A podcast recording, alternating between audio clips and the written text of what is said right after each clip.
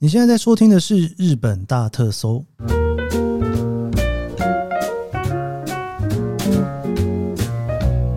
欢迎收听日本大特搜。今天是二零二三年令和五年的二月十八号，星期六。从节目开播以来啊，星期六呢，除了有一次聊了北海道的雪季之外哦，几乎都在聊铁路。我就在想说，好像星期六固定来聊铁路是一个不错的 idea 哦。那今天呢，我想要来聊三手线。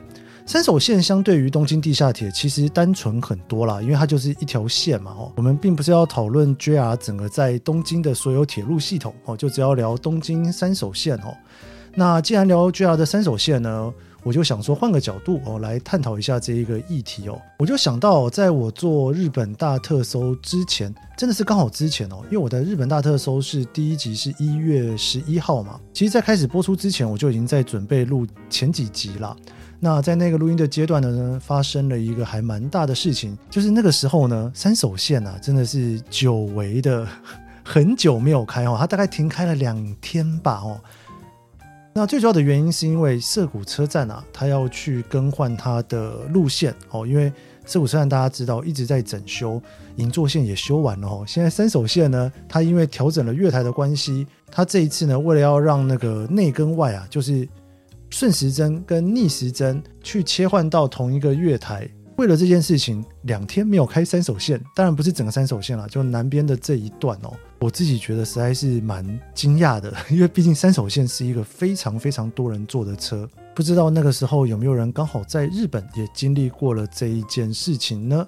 那今天我想要来聊三手线，最主要是因为前几天我做了成田空港那一集之后，哦，觉得好有那种。读历史资料的感觉非常有趣。今天呢、我想要跟大家来一起聊聊哦，你所不知道的山手线。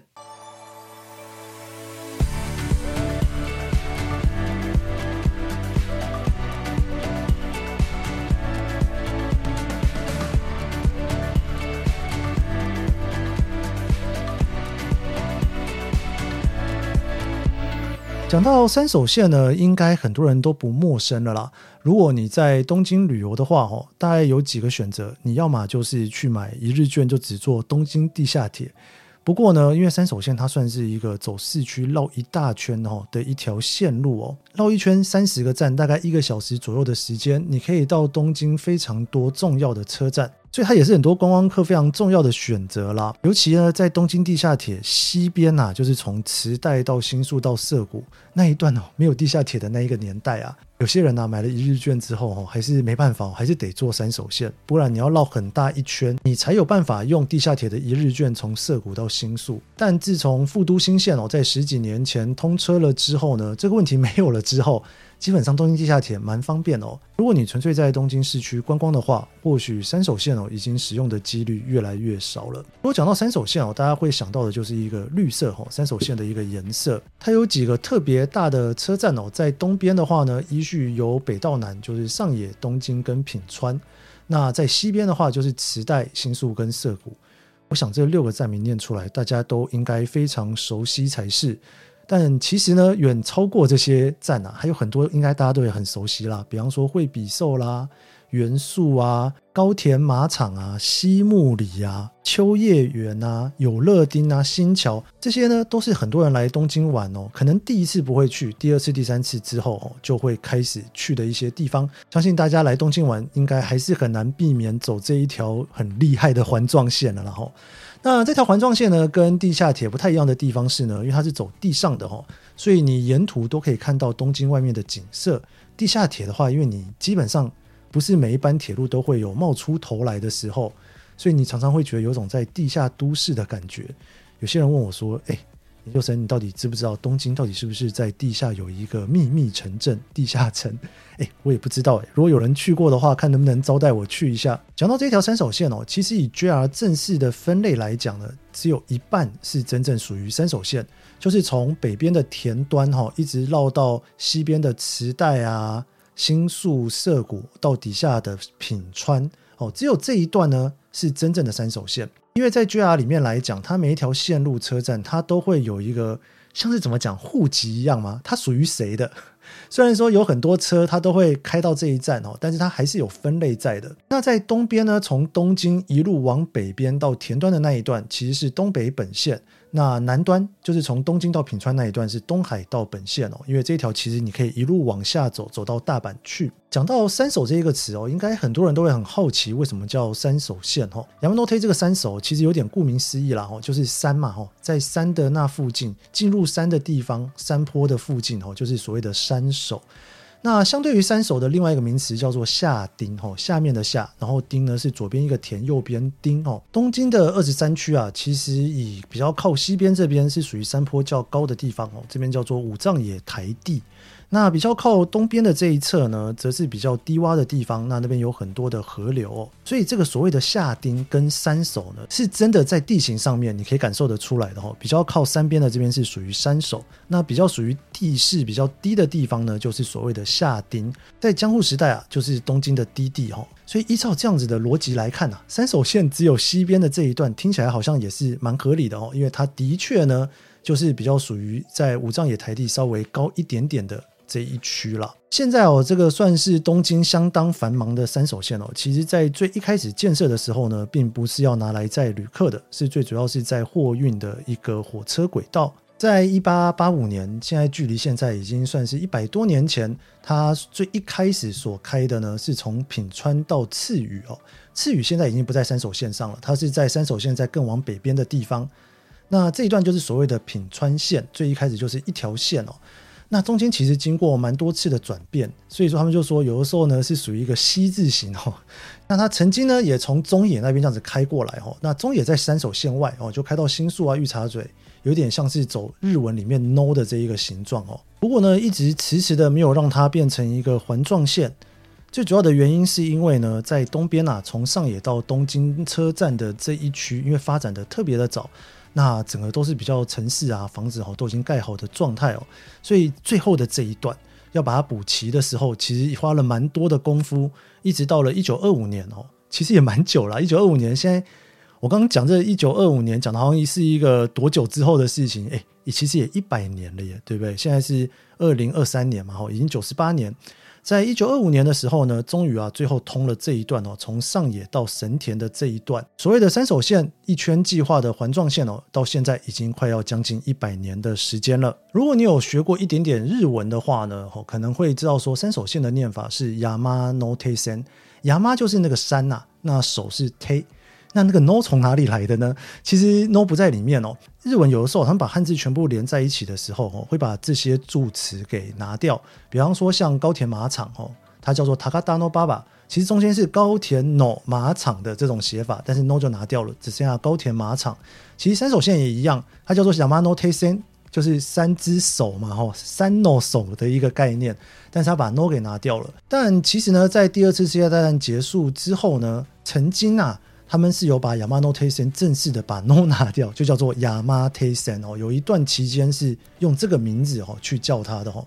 这个 Yamate Sen 呢，就是没有 no 的三手线哦。这样持续了几十年之后呢，最后呢，在一九七一年的时候，又正式又把它改回来，叫做 Yamanote Sen。你看一个名字哦，它就改过了两三次，一下子 no 要放进去，一下子 no 不放进去。我相信应该很多人都还蛮困扰的哦。不过因为一九七一年啦，应该大家都还没出生，没有经历过这一段期间。我查了资料之后呢，发现一个非常有趣的事情，就是日本呢有一家电器行，大家可能听过，叫做ヨドバシカメラ，跟比库カメラ算是一个很大的竞争对手。 这些大的这种电器行呢，都会有他们的主题曲。我不知道大家有没有听过比库カメラ的主题曲，就在唱那个磁带嘛，哈，磁带的东口有西武，西武有东口，诶磁带的东口有西武，西口有东武，哈，就有一种谐音在开玩笑。尤多巴西卡梅拉呢，他的歌里面哦就有提到山手线，所以呢，他在之前叫做 Yamate Sen，然后后来又把这个 no 补上去了之后呢，他就把这首歌啊。 又重新再唱了一次，变成是 Yamanote Sen。好了，跟大家分享一个我自己觉得还蛮有趣的一个小故事。现在你如果在东京提到三手线，你大概会去想象说，哦，这个三手线的这一区呢，就是东京最热闹的市区哦。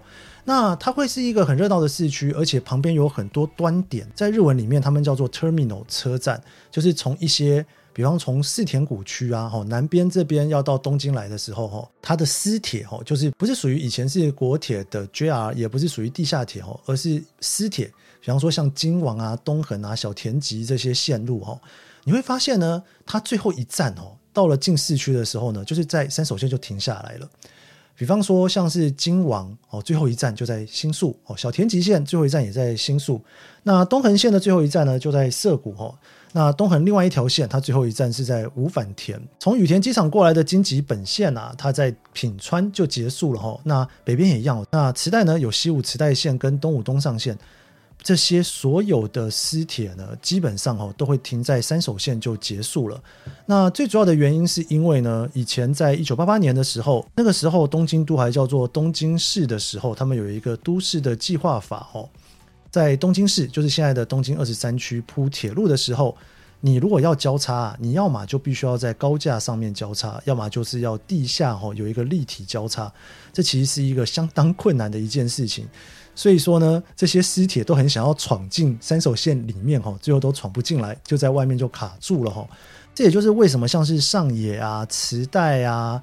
新宿啊、涩谷啊这些很大的车站真的是非常非常大，你在里面会迷路，而且非常多铁路公司。原因是因为很多私铁从山手线外的地方要进东京来的时候，你最后哦就是停在山手线，你就没有办法再继续往市区里面铺铁道下去了。通通都得转车，这样子的一个历史的过程，也造就了现在这些超级庞大车站的一个原因。那我们来聊一下山手线哦，在跑道轨道上面的这些车子吧。整个山手线绕一圈呢是三十四点五公里，大概就是一个小时左右的时间了哈。那一共呢有五十二辆车在跑哈，那这五十二辆车每一个人有十一辆车厢，所以有五百七十二辆车厢的三手线。给大家一个 reference，就是。你如果坐地下铁的话呢，东京很多地下铁大概是六个车厢啦。哦。不过依照它那个地下铁的不同的线路，也有超过六个车厢的地下铁。但三手线它的标准就是十一个车厢，其实非常长哦。这也是为什么你坐三手线的时候很有一种旅途的感觉，它真的就是很条一长车。诶，它就是真的就是很长一条车哈，在东京市区里面开来开去。那这五十二台车呢，在早上上班的时间呢，其实它会大概使用到四十九台车，几乎是全部都用了啦。那不是尖峰期间的话，哈，通常大概三十辆车左右，哈，在整个三手线上面跑来跑去。没有用到的车子啊，它其实呢都在大崎车站南边的一个很大的车库，哈。它每年夏天其实都会有一般公开，你可以去申请去那边看三手线车库的时间。所以大家如果有兴趣的话呢，也可以找个机会去那边看看。我自己是没去过，应该也会想找个机会去那边看一下。如果你常常来东京玩的话，应该会发现哦，东京的铁路其实误点的还蛮严重的哦。这个问题其实蛮有趣的，因为呢，很多人以为日本的火车是不太误点的。我不知道这一个传说是从哪里来的哦。如果是新干线不误点，我可以理解啦。那有一些观光列车比较远的，两三个小时的，基本上误点率也没有这么高。不过东京市区的车子真的是。我自己的经验，误点率是蛮高的，几乎每天早上你都会看到有地下铁或者是 JR 的车在误点哦。它在误点之前呢，因为每一个车它都有时刻表嘛，它就会告诉你说这一个时刻表几点几分会发车。但是误点之后啊，它就不会跟你讲几点几分了。你抬头看到那一个显示栏的时候，它就会显示下一班跟下下班，因为只有这种方法，它可以很明确的告诉你说啊，车子要来了哈，它会往哪里开。因为他已经搞不清楚，现在已经误点到几分会来下一班车了。现在你如果看到误点啊，因为资讯已经相当发达了哈，你可能在用手机 Google Map 查的时候呢，你都会看到上面有一个误点的标志在那里。你下次如果看到，你可以把它点开来看看哦。很多时候他都会写一个人身事故哈，就是非常广义的跟人有相关所造成的误点状态。但是有的时候哈，你也会在地下铁或者是 JR 上面看到一些有趣的原因哦。我曾经看过有在上面写说，就是有卡住伞，哎，好像伞掉到这个轨道里面的几率还蛮高的，是不是？或者是说有什么东西掉落哈，或者是有各式各样的原因会造成误点。当然啦，这个三手线开得相当快哦，而且呢，它又非常多的站，每一站跟每一站之间就只有两分钟的时间。你只要稍微出一点点状况，基本上整条线就会开始大误点了。也因此呢，现在你如果来东京，你会发现已经有越来越多的月台门都已经装上去了。也因为装了月台门呐，当然现在误点的状况也稍稍的减少了一些啦。不知道大家现在来东京玩还会不会去绕这个山手线走一走呢？哈，我自己其实平常在东京都还是以东京地下铁为主，不过还蛮多的情况哦是会。做三手线的。然后三手线有一个比较大的新闻，就是最近开了一个新的站嘛，哦，叫做高轮 Gateway。这个我之前呢有在脸书跟 IG 分享给大家，一个被日本人觉得非常幽默的。一个站名，三手线的故事非常多了哦，而且这三十个车站其实各有特色，所以三手线系列呢，我应该不会就停在这里。之后呢，我会慢慢的哦，可能每个周末啊聊一点聊一点哦，跟大家分享一下三手线这三十个车站的一些故事跟一些比较有趣的事情。下次来东京玩的时候哈，坐三手线你可能会更有感觉哦。哎，这个站就是上次研究生说的，它怎样怎样怎样。啊，对了，有一个东西我今天想跟大家讲的，结果我漏了没讲。我刚刚有说到这个三手线，其实它是非常多的车厢，尤其在上班时间会是一直绕来绕去的。所以基本上呢，大部分的平交道都已经被废除了哈。你可以想一下哦，如果有一个平交道在那边，然后车子这样子一直开一直开，你大概平交道没有拉起来的时候了吧？我十几年前在日本工作的时候，通车也都是坐三手线。不过同时呢，刚好也是京滨东北线的算是重叠的一个区段哦。所以在等车的时候呢，就是左边来三手线，右边来京滨东北线。那这两条线呢，在过来的时候呢，一个小时大概可以开到五十八班车啊，算是非常非常的多哈。不过呢，三手线其实还有一个平交道还没有被废除哦。那这个平交道呢，也是蛮多人会特地去那边拍照的哦。在尖峰期间啊，一个小时啊，那个降下来的那个杆子啊，有四十七分钟。所以你如果要在那边车子经过，基本上应该是有一种绝望的感觉嘛，吼。所以这一个平交道基本上现在也是朝着要废除的方向前进哦。但是要废除之前，你必须要把这一个三手线的这一段高架化，才有办法办到哦。或者是说车道你也得高架化。这个平交道叫做第二中里踏切，吼，踏切就是 fumikiri，就是平交道的意思啦。既然叫第二，表示有第一哦。第一中里踏切已经早就已经消失了，现在就只剩下这一个唯一的哈第二中里踏切的一个平交道。它的位置呢，位于比较靠北边哦，田端站呢跟居入站之间。如果你想要去看看山手线走在路上旁边有平交道的风景的话，应该也只剩下这个地方可以去了啦。而且呢，它应该再过几年哦，我有点不太确定是几年后，不过它已经在计划了啦。你就会再也看不到有平交道的三手线了。好了，以上就是今天跟大家聊一些三手线的小知识跟一些历史啦。关于三手线的故事，我还会在日本大特搜这个节目里面继续跟大家聊下去。如果你喜欢这期节目的话，别忘了帮我按下五星好评。那我们就明天见喽，拜拜。